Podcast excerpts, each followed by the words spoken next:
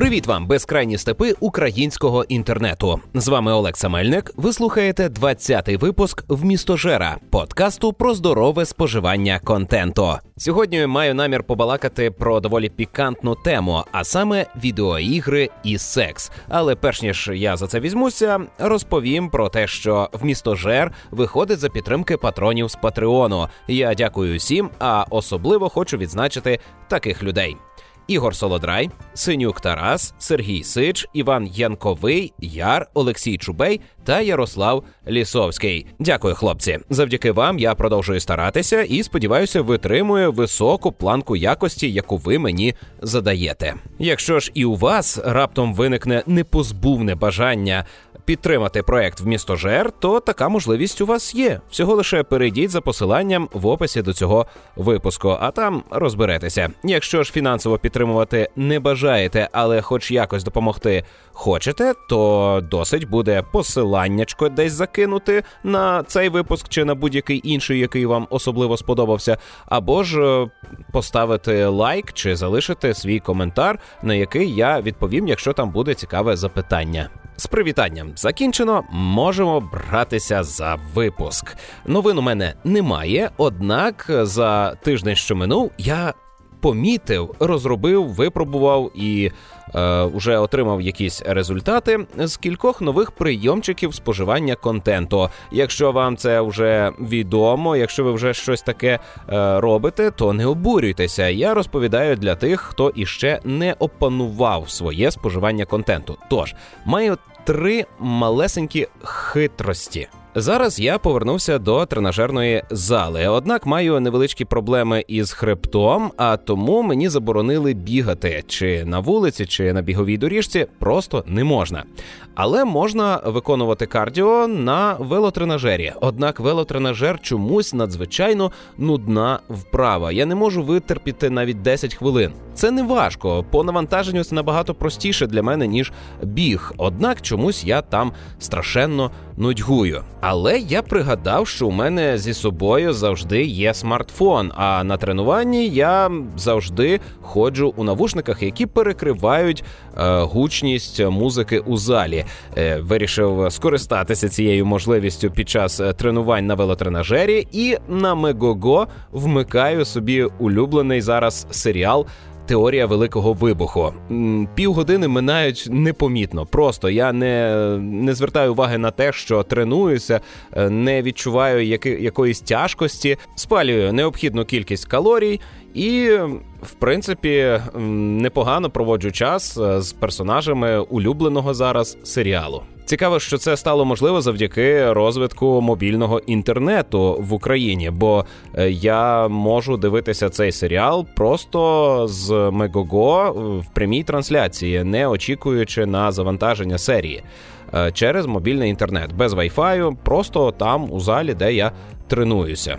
Це це фантастика була у моєму дитинстві, коли я уявляв собі, що в мене буде такий собі гаджет, на якому будуть якісь е, динамічні ігри, а там е, будуть е, зв'язки з іншими людьми по якомусь магічному е, інтерфейсу. Ну, це було дійсно фантастикою. Зараз це можливо. Е, якщо ви не пробували такий спосіб споживання контенту, то я рекомендую. Другий прийомчик споживання контенту також пов'язаний із тренуваннями. Словом, закінчив я розминку на велотренажері, переходжу до основної фази, а це година-півтори, е, коли я ходжу по залу і виконую різні вправи. Зазвичай в цей час я слухаю подкасти. Однак я дуже багато часу витрачав на е, соціальні мережі. Просто під час тренувань, коли у мене перерва, я собі відкривав, читав якісь повідомлення. І знаєте що? Навіть під час тренування потрібне зосередження саме на цій роботі. А коли ти сіпаєшся між подкастом, соціалками, новинами у Твіттері, Фейсбуці, ще десь це збиває твоє налаштування. Ти втрачаєш е, свій робочий потенціал і, зрештою, затримуєш е, перерву на довший час, ніж потрібно по нормах твого тренування. Ти витрачаєш свій час. Тому я вирішив на період основного основної фази тренувань вимикати інтернет. Я вирішив всього лише одну годину не зазирати у соціальні мережі.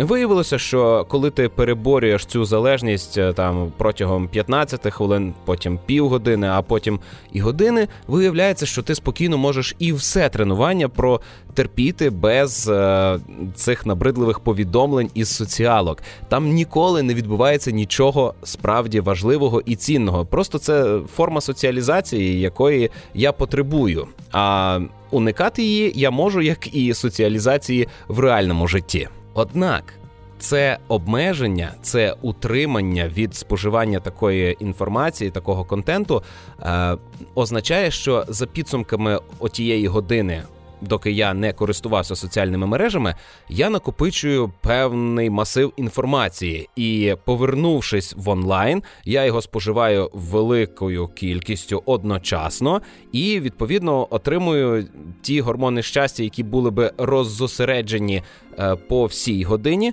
за один раз. Тобто прихід е, позитивних емоцій більший, сильніший, і е, мій мозок сприймає це як винагороду за тренування.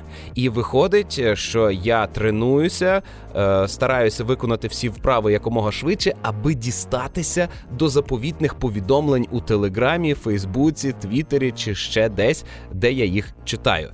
Е, подумайте про це, можливо, в цьому є якийсь сенс. Принаймні, я його бачу і зараз нереально кайфую від того, що е, з одного боку менше витрачаю часу на соціалки, е, бо потім, коли цих повідомлень так багато, ти більшість з них просто промотиш, промотиш, бо там ніколи нічого справді важливого не обговорюють.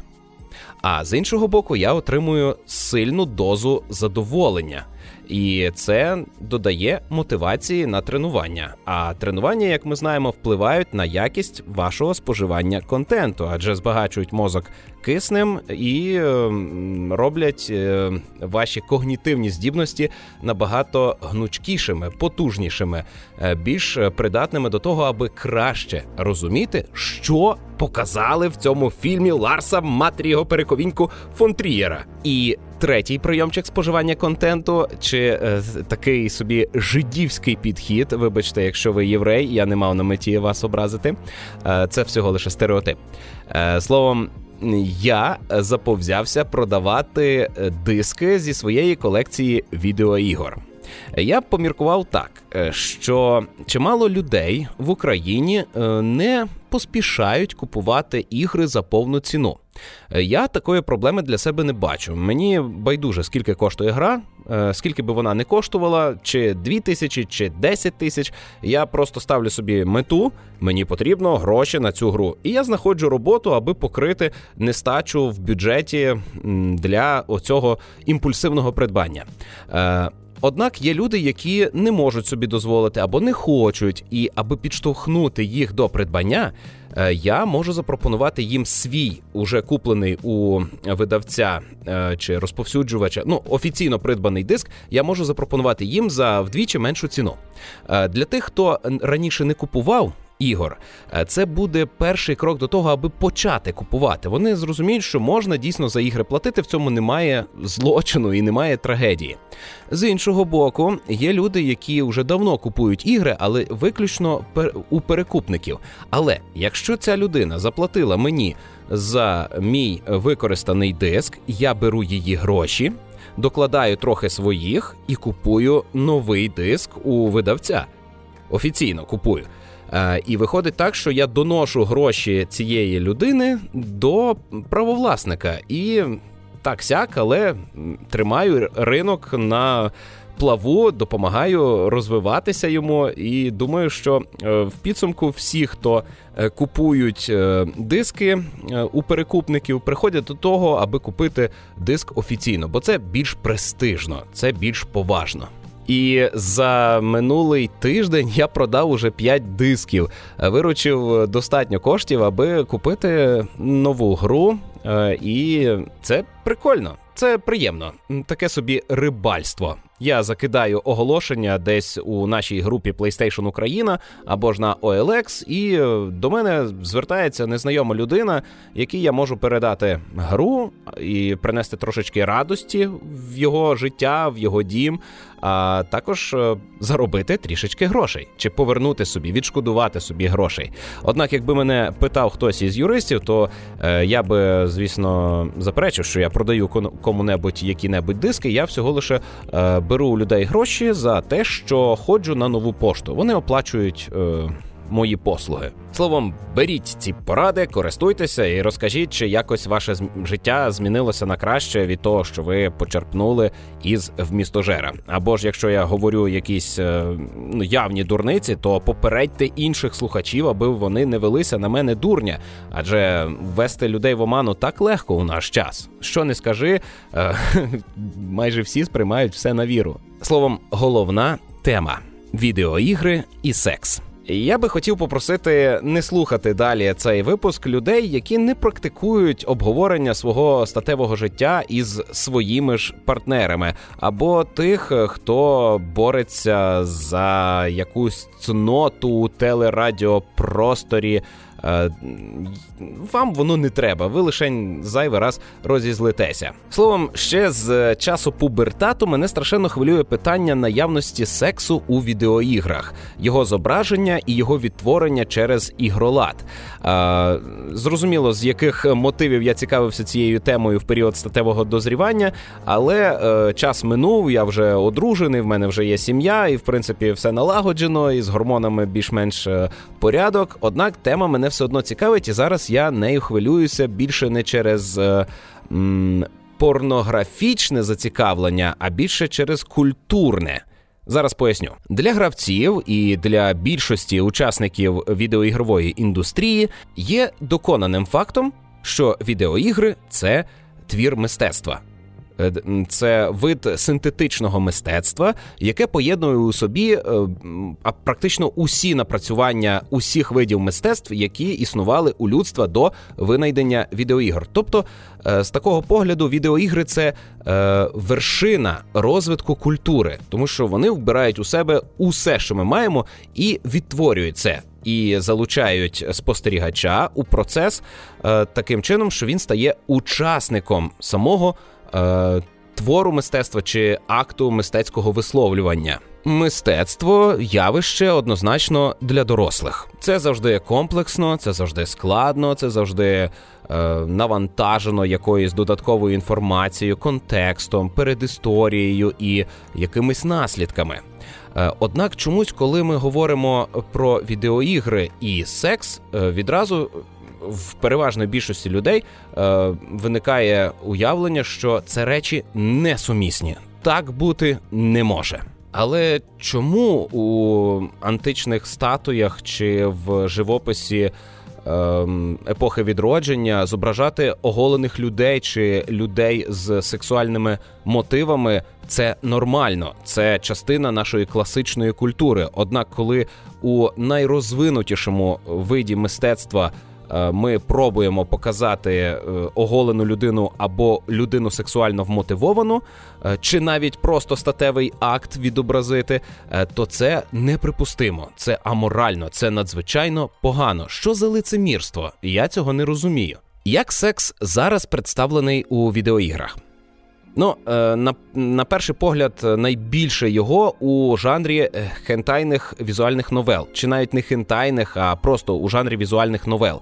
Е, це ігри про побачення, ігри е, про стосунки. Нерідко там бувають чудові сюжети, гарно прописаний сценарій, гарно е, розкриті персонажі. Е, однак в переважній більшості це так, така гонитва за морквою, де віслючок це гравець, а морква це секс. А ота вудочка, на якій ця морква висить перед віслючком, це власне процес обіцянки сексу в кінці. Е, ніякого сексу ви не отримуєте, це лише симуляція, це всього лише гра. Але ви вмотивовані дійти до якоїсь е, сцени, де вам покажуть е, намальовану голу жінку чи хлопчика. Не знаю, різні бувають візуальні новели. Ну, такий жанр. Він цікавий по-своєму, він доволі розвинутий. В нього є своя стійка стійка аудиторія, і його якийсь час навіть е, репресували у е, Steam. Але на тій же PlayStation 4 ви такого не побачите, тому що японці чомусь дуже бояться такого контенту на своїй сімейній консолі, на якій є ігри з позначкою 18+. Незрозуміло, незрозуміло. Також на ПК е, люди можуть собі дозволити завантажити порносимулятори. Е, цей жанр ігор повністю в грубій формі детально відтворює е, статевий акт. Або симулює акт зйомок порнофільму. Словом, чиста ігроладна порнографія. Цей жанр надзвичайно забитий, е, його важко знайти в якому-небудь, чи взагалі неможливо знайти в якому-небудь популярному е, інтернет-магазині. Е, ви можете або на спеціалізованому сайті таке завантажити, або подолавши безліч проблем із пошуком, з якимись труднощами це придбати, чи в основному цим користуються тільки в піратській версії зі зрозумілих причин немає нормальної підтримки, немає нормального збуту. Відповідно, е, цей контент е, важко доступний. Чи потрібний він, не знаю, тому що мені йдеться зовсім не про такий секс у відеоіграх, і цей жанр. Ну, має право на життя, як і все, що не шкодить нікому. Але ну таке. Е, також нещодавно пам'ятаю, на ПК виходило дві гри, в яких е, були ну надзвичайно відверті е, жіноч... від надзвичайно відверто оголені жіночі персонажі. Один це е, гра, в якій ви грали за робота, але це не нір автомата. Гра, в якій ви грали за робота жінку в чомусь подібному до Портал головоломка. Не пригадаю, як називається ця іграшка, е, але е, фішка її була в тому, що половину екрану займала здоровенна срака е, робота, схожого на жінку. Також була гра, де група жінок з гіпертрофованими цицьками рятувалися в якомусь з якогось замку, де їм щось загрожувало. Е, теж дуже багато трешового сексу. Е, такий контент е, теж існує, і теж його дістати доволі складно, якщо ви платоспроможний білий чоловік в небідній країні. У іграх, де традиційно зображалися е, сексуалізовані жінки і, напевно, чоловіки, але я з цим слабо розбираюся. Словом, в іграх, де традиційно зображалися сексуалізовані жінки, зараз градус сексуальності пішов на спад. Це все наслідки боротьби за е, спеціальну е, Фу, все це наслідки боротьби за соціальну справедливість, за рівність статей і за пригнічення сексизму. Щось таке. Е, словом, навіть у тому ж Mortal Kombat 11, який нещодавно анонсували е, персонажі жіночої статі, трошечки е, більш одягнуті, ніж зазвичай. У них трошечки менш випуклі форми, ніж зазвичай. У серії ігор Dead or Alive, яка завжди була Е, грою про те, як е, хвилюються цицьки е, під час бою, і там особливо ніхто не не розбирався в бойовій механіці, бо там були напівголі дівчата у купальниках, які трусили всім, всім, що у них може труситися. Навіть у них зараз іде на спад сексуальність, і персонажі будуть менш оголеними, менш відвертими, і акцент зробиться більше на ігролад.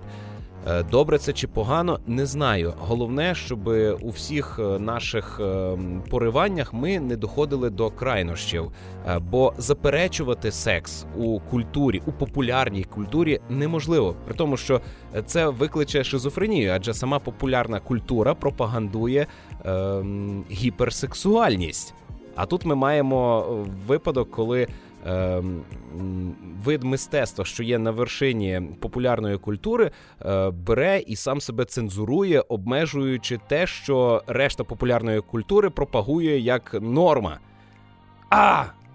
Добре. Я описав, як е, секс зараз найчастіше представлений у відеоіграх. Однак е, так було не завжди, е, і сподіваюся, не завжди так буде.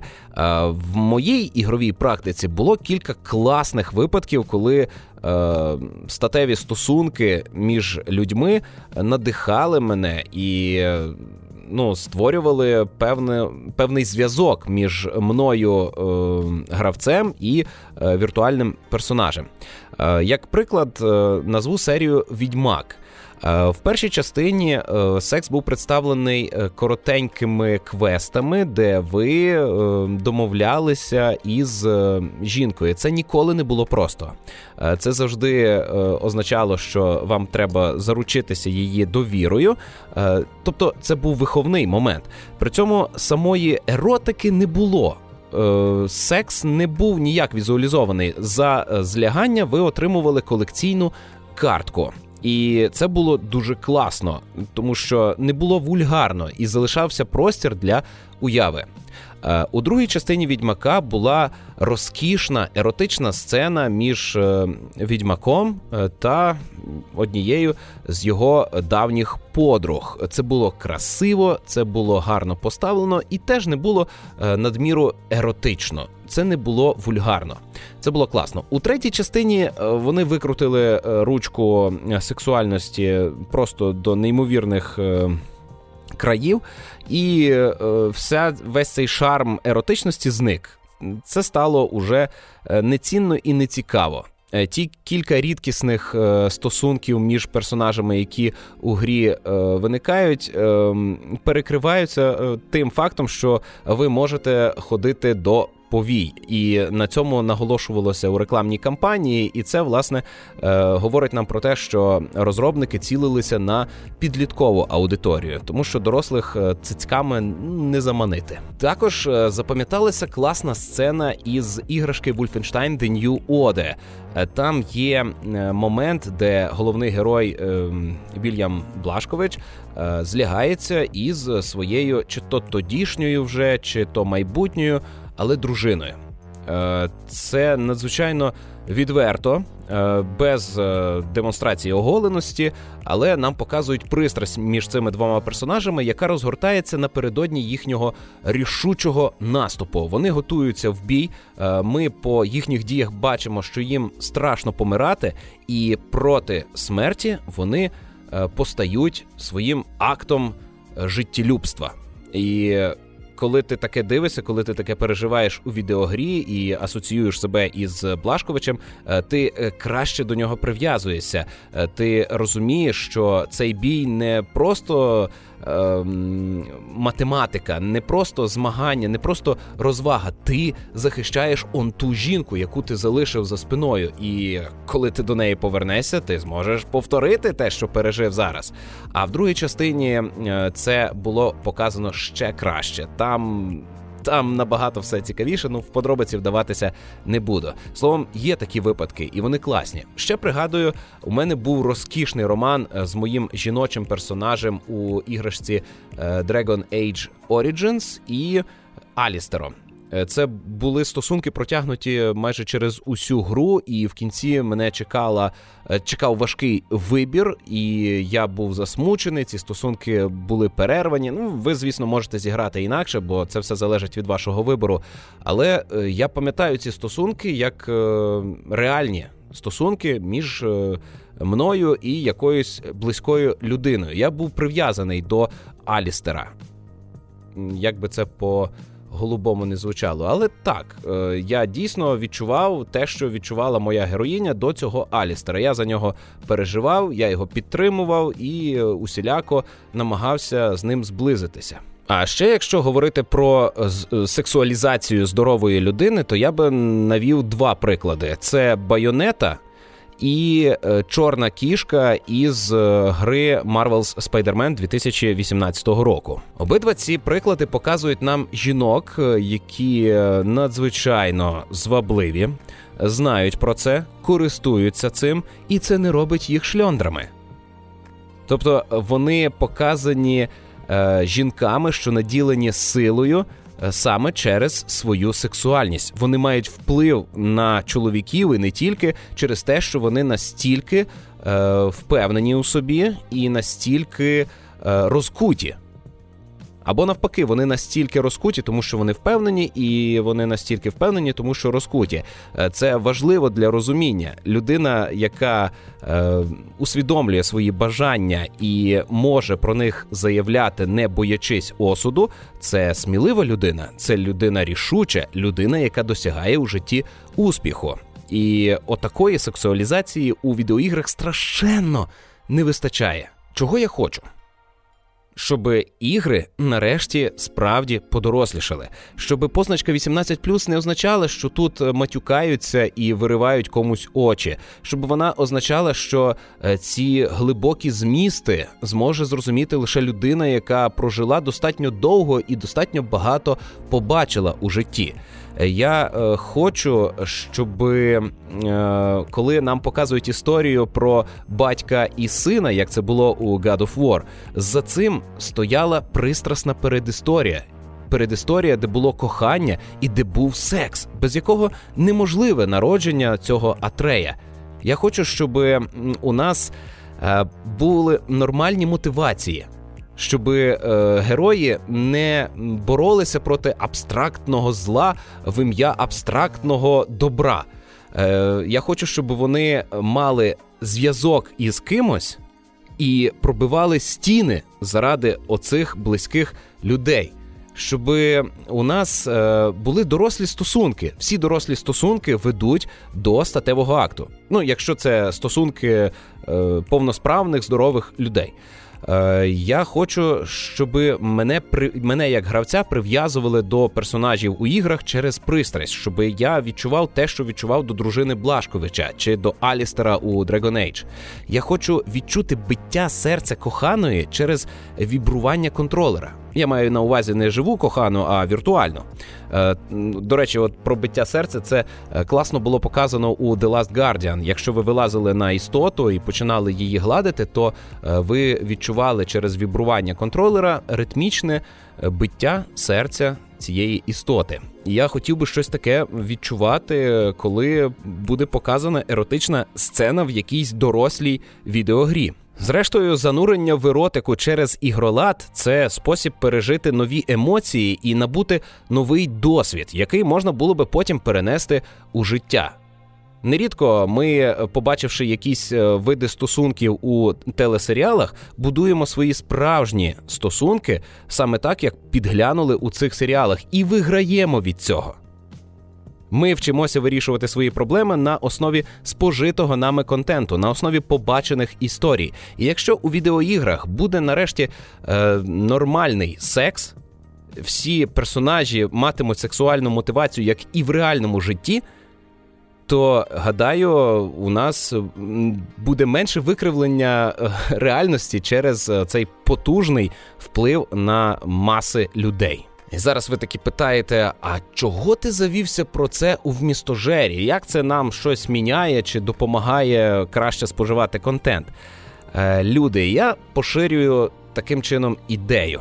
І якщо ідея стане масовою, то вона в принципі змінить світ.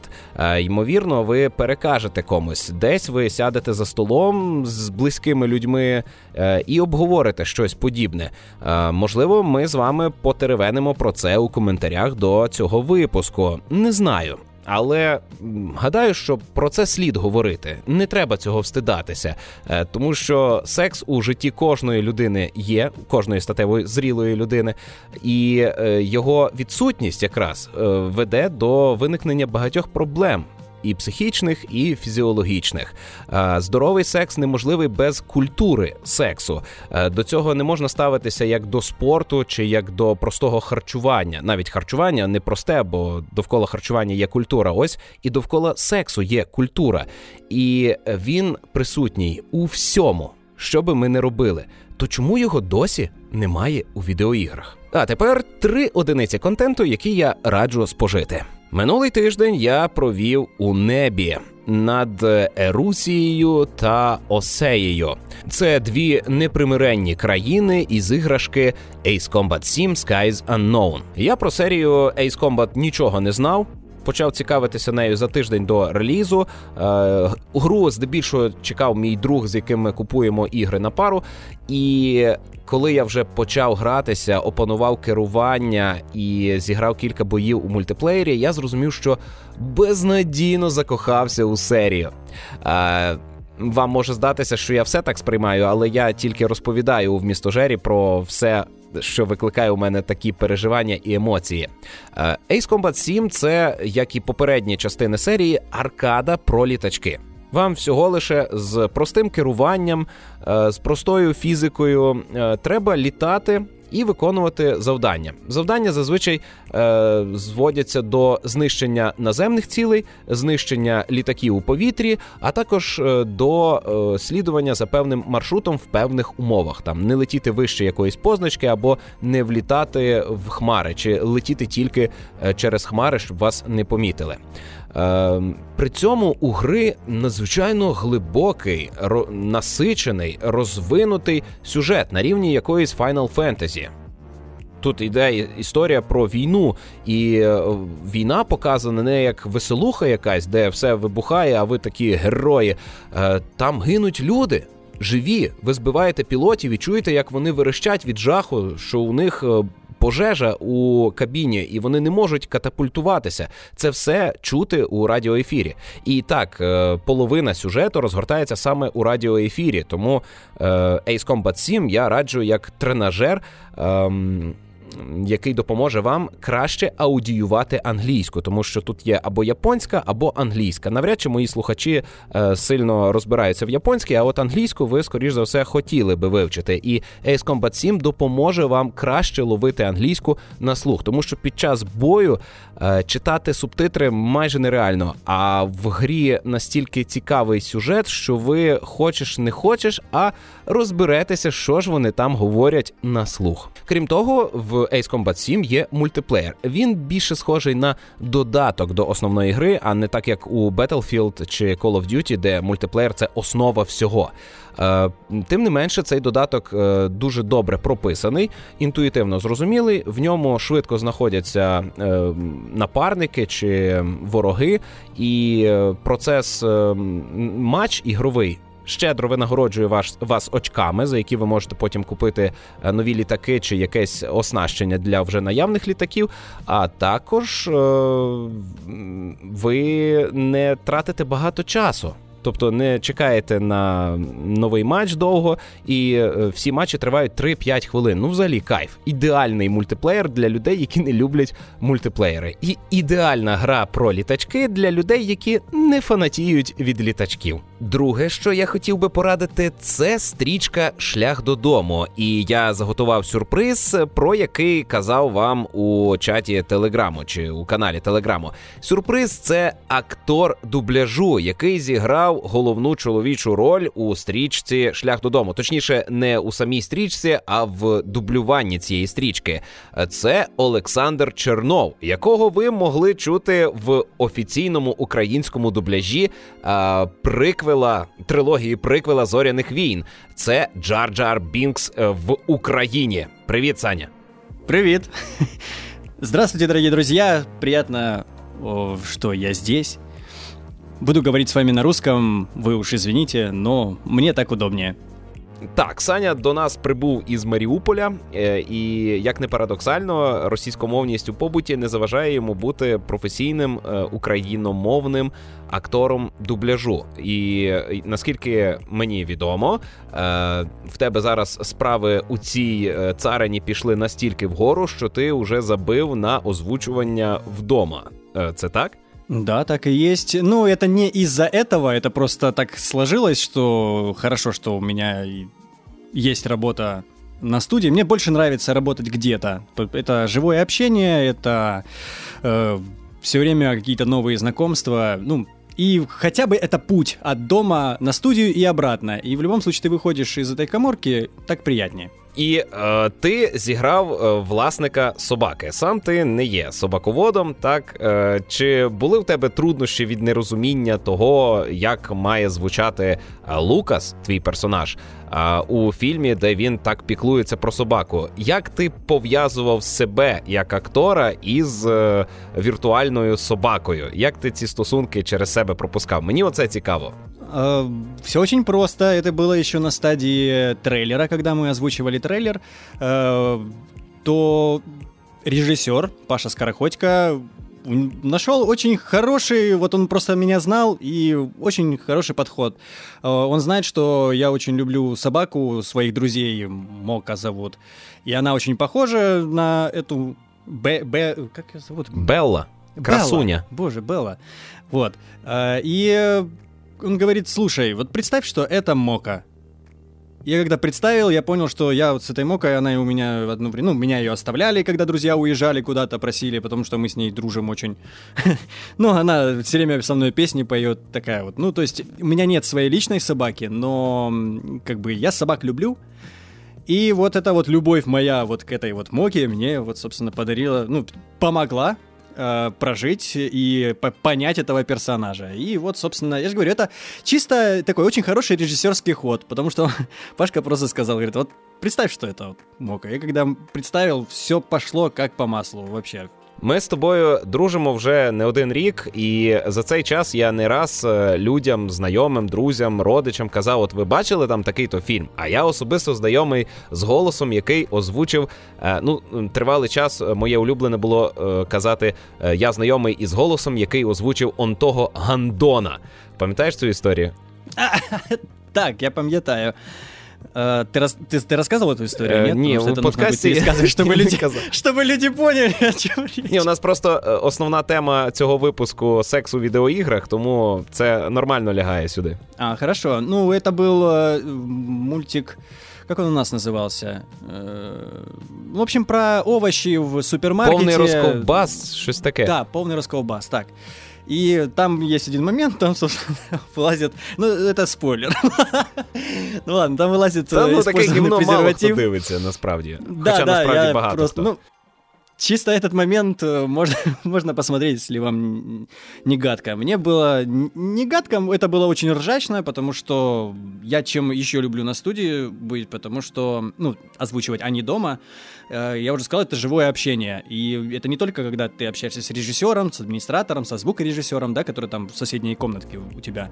Но это бывает еще какие-то эпизодики, массовки, и тогда собирается в одной будке со мной вместе там еще там человек пять. і це завжди дуже весело. Ми вже зовсім скоро перейдемо до обговорення самого фільму, але я би хотів ще. Е, звернути увагу на те, що часто, коли приходиш в кіно, е, ні, не часто, насправді рідко, е, коли приходиш у кіно, то е, слухаєш і ну щось не так. Щось якось от воно не той дубля, щось не те. А насправді це е, стається через те, що ти почув новий голос. Бо є певний е, як це ростер голосів, є певний набір е, голосів. Одні й ті ж люди озвучують е, одних і тих же акторів, і ми звикли чути їх так. Але іноді з'являються нові персонажі, іноді беруть на роботу нових акторів, і через це звучання фільму в дубляжі може дещо відрізнятися. І одним сподобається як нова інформація, новий нова форма е, ретрансляції. А іншим здасться, що е, оскільки воно незвичне, значить воно погане. І коли я дивився стрічку Шлях додому, я постійно намагався впізнати е, свого друга Саню. Е, і мені це не вдалося. Тобто я нагадував собі, тут цього персонажа озвучив Олександр Чернов. Я із ним особисто знайомий.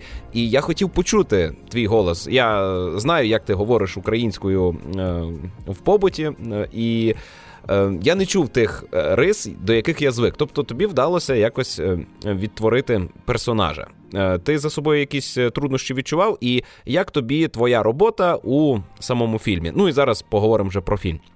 Я, ты знаешь, м, я думал, что меня будет очень это отвлекать. То есть я, это такой первый фильм в кинотеатре, да, где большая роль, где ты уже э, оцениваешь, как ты сделал работу, а не то, что «О, смотри, слышали, слышали, это я был». Ну, уже не так. А ты сидишь и Ну, я думал, что мне будет это очень мешать, потому что, как бы, я привык уже к своему голосу, но все равно, ну, это персонаж, а это твой голос. Но этого не случилось, и только под конец фильма я понял, что вот, наверное, из-за того, что мне это не мозолило э, слух, наверное, хорошо.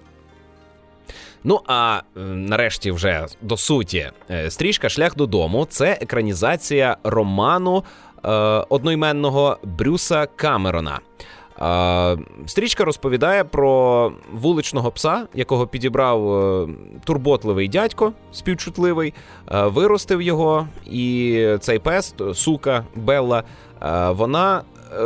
Ну, бач, ну можна ж, можна. Це ж не лай, та сука Белла. Сука Белла, вона просто звучить. любить господаря, вона його розуміє, піклується про нього, але в якийсь момент її відвозять дуже далеко від дому, і вона пробирається назад, шукає дорогу. І це в неї зайняло два з половиною роки. Це дуже сильна історія. Я йшов на стрічку як на сімейний фільм, і моя дитина верещала під час фільму від страху. Їй було лячно за е, головну героїню.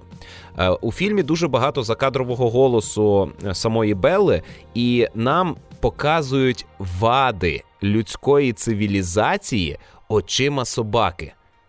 От мені це дуже сподобалося, що е, автори фільму постійно наголошують, що а насправді ж усе так просто там бути щасливими. Насправді, скільки треба для того, аби е, видобути радість. А люди чомусь. Так не можуть, як Белла. І от у Белли нам є чому повчитися. І Белла не зла, не ображена, вона нікого не ненавидить. Вона, коли є небезпека, вона рятується, але вона не відчуває зла і не робить зла. І це дуже класна історія. Я зараз говорю, комок підбирається до горла. Що ти пережив під час фільму? А, комок, ком в горле стоял очень часто, особенно в финальные сцены, когда писали. И это действительно так. Просто... Спойлер, це не фильм трагедия. Да, не, не, не все хорошо. То есть Алекса тоже сказала, что вот э, было ей страшно. Нет, там есть пару моментов точечных, которые действительно такие вот, ты переживаешь за персонажей, но... Ну, короче, я... насчет кома в горле, я уже сказал, что это действительно, то есть последние да и не только. Во время как бы озвучки просто вот из-за этих вот как раз комментариев собаки, которые ты вот говоришь, когда я их слышал, я стоял и ржал, я срывал дубли, потому что я начинал смеяться от ее логики, как, как собака, ну, то есть, как, как она думает и свои выводы какие-то делает. Это было Я би сказав, що це фільм не заточений виключно під собачників чи людей, які там підбирають домашніх тварин, е, утворюють ферми. Він е, загально гуманістичний. Він говорить про пошук людяності, про е, любов, про те, що нас пов'язує, про, про якусь відданість, дружбу, про довіру. І це все у фільмі гарно розкрито, показано і красива картинка. Хоча насправді мені здається, раніше про тварин знімали якось краще, коли знімали виключно натуру. Бо тут є комп'ютерна графіка місцями, коли зображали диких хижих тварин, е, і це сильно вибивається. І не знаю, можливо, я балований, але не, действительно выбивается. Я еще в трейлере смотрел. В трейлере была вообще ужасна компьютерная графика. В фильме получше уже. Тем более, ну просто, если там не только дикие животные, там и собаку иногда эту Беллу рисовали, потому что когда она взаимодействует с этими там животными, то ее приходилось дорисовывать. Вот. Э, в трейлере это сильно выбивалось, а здесь м, ничего так. Отаке кіно. І я раджу спожити, а ти як? Конечно, не, я всем советую, советую, если у вас еще идет в кинотеатрах, сходите, потому что вот в Киеве, вот в моем кинотеатре уже не показывают. То есть мои друзья не успели сходить, ну нічого. Ну, скоро буде на Мегого, і всі подивляться. Ну що, дякую тобі, що завітав. Е, сподіваюся, ми комусь іще принесемо трошечки кльового контенту. Це був це був Олександр Чорнов, актор дубляжу, який зіграв Лукаса у стрічці Шлях додому. Дякую тобі, до побачення. І третє, що би я хотів порадити, це книжка Gears of War As for Fields. А тут було би доречно порадити вам усю серію Gears of War, аби мати загальне уявлення про те, що е, там відбувалося, і без е, відеоігор Gears of War ця книжка цінності не має, тому що е, вона розкриває нам е, передісторію персонажів, е, пояснює нам, звідки вони такі взялися і як сформувалися їхні характери, що ми побачили вже у іграх. Але тим не менше, зараз я читаю книжку Gears of War As for Fields чи As for Fields і отримую шалене задоволення. Uh, Gears of War розповідає про війну між uh, людьми і якимись підземними чудовиськами на планеті, яка попередньо була понищена тривалою, багатолітньою, десятилітньою там кілька десятиліть тривала війна. Е, оцією війною гра е, планета була понищена, а потім ще й з'явилася саранча, і людство е, стало на порозі вимирання. А конкретно ця книжка розповідає нам про те, як головні герої серії Gears of War стали солдатами. Вона нам розкриває подробиці трагічних подій під час бою за S for Fields. І дає краще зрозуміти, що це за світ, як він влаштований, і чому в грі е, бігають такі дебелі бугаї. Як так сталося і чому так сталося? Навіщо так сталося? Я раджу книжку почитати е, навіть е, через те, як вона написана. Ем, її писала жінка Карен Тревіс, і це не значить, що вона записала свої мокрі фантазії про здоровенних мужиків.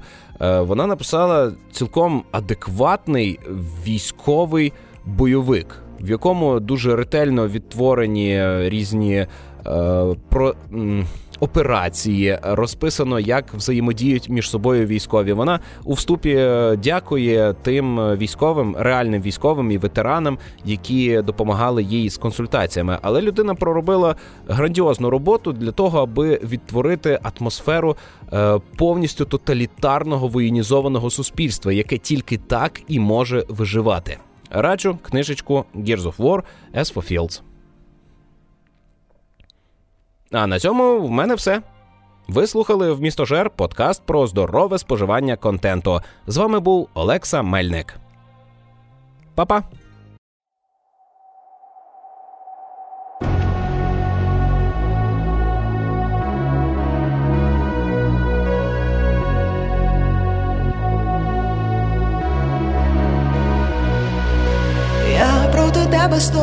Стою, та слід не згадую. Заради тебе я все залишу. Місто закохує нас і зраджує, місто наповнилося колишніми коханцями, скільки нас з